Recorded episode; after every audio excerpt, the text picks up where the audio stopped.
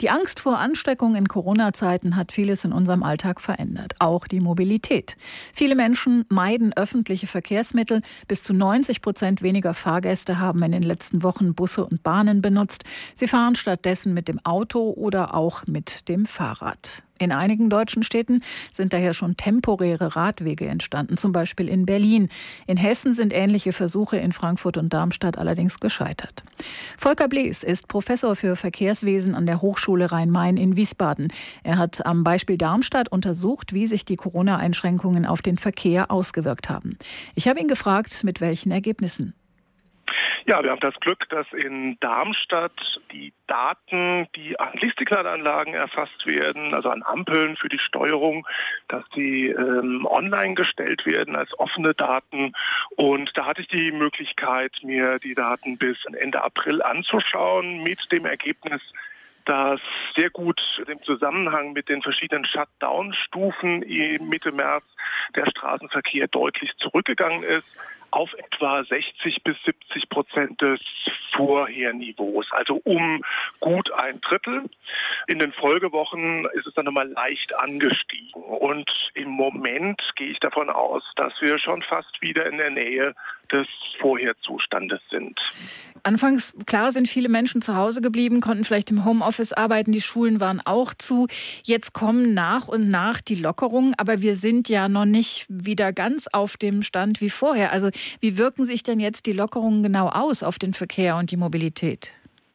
Wir wissen aus anderen Städten oder sehen aus anderen bundesweiten europäischen Statistiken, dass äh, nach und nach der Verkehr wieder zugenommen hat und dass wir aber auch einen Wechsel der Verkehrsmittel beobachten können. Also während der ÖPNV weiterhin eher mäßig nachgefragt wird, ist insbesondere der Autoverkehr, der Straßenverkehr, aber ganz in besonderem Maße der Radverkehr auch ein deutlicher Gewinner der Situation. Fangen wir erstmal mit dem Auto an. Also wenn alle wieder aufs Auto umsteigen, dann gibt es ja schnell den Verkehrskollaps in den Städten. Also was könnte man dafür tun, dass öffentliche Verkehrsmittel auch wieder attraktiv werden? Also in der derzeitigen Situation mit den Abstandsregeln ist es natürlich schwierig, zumal ja der ÖPNV da so einen gewissen negativen Nimbus hat. Ich befürchte, dass wir eine volle Rückkehr der Nachfrage im ÖPNV auch erst haben werden, wenn die äh, Corona-Pandemie überstanden ist und wenn äh, diese gesundheitlichen Risiken nicht mehr im ÖPNV bestehen. Ich meine, mit den Schutzmaßnahmen sind sie ja ohnehin schon sehr, sehr gering, aber in der Wahrnehmung ist das natürlich nochmal was anderes. Also die Ängste, die zum Teil zu Recht äh, bestehen, die führen eben auch eher dazu, dass man am liebsten im eigenen Fahrzeug sitzt und nicht vollkommen fremden Menschen begegnen möchte. Viele, die konnten in den Städten auch zum Beispiel, sind ja auch aufs Fahrrad umgestiegen. Gibt es schon Untersuchungen dazu, wie viele? Ich meine, das Wetter war ja auch sehr schön meistens in den letzten Wochen.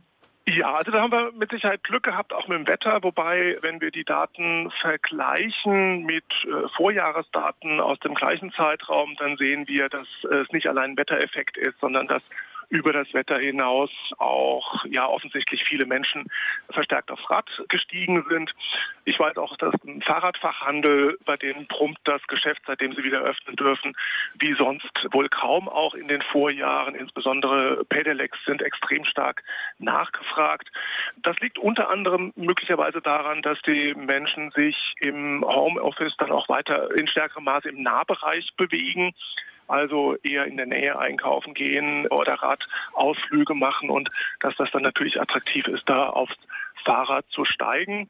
Dazu kommt, dass natürlich die Straßen im Moment auch deutlich leerer waren vom Autoverkehr. Das heißt, die subjektive Gefährdungspotenzial durch den Autoverkehr ist geringer und es macht einfach mehr Spaß, mit dem Rad unterwegs zu sein, auch auf Straßen, wo jetzt kein Radweg besteht.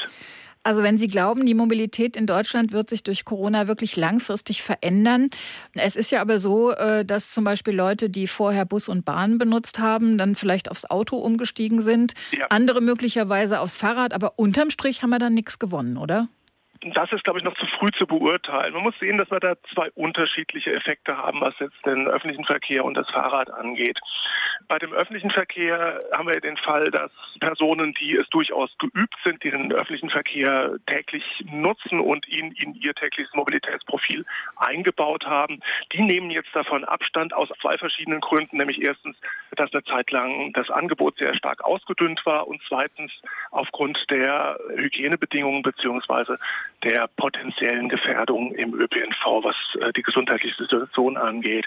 Das ist aber ein eindeutiger Grund. Wenn der irgendwann wieder entfällt, dann sehe ich auch keinen Grund, warum diese Menschen den ÖPNV nicht wieder nutzen sollten. Beim Fahrrad haben wir eine andere Situation, dass viele Menschen, die jetzt aufs Fahrrad steigen, dieses Fahrrad als Verkehrsmittel wieder für sich neu entdecken.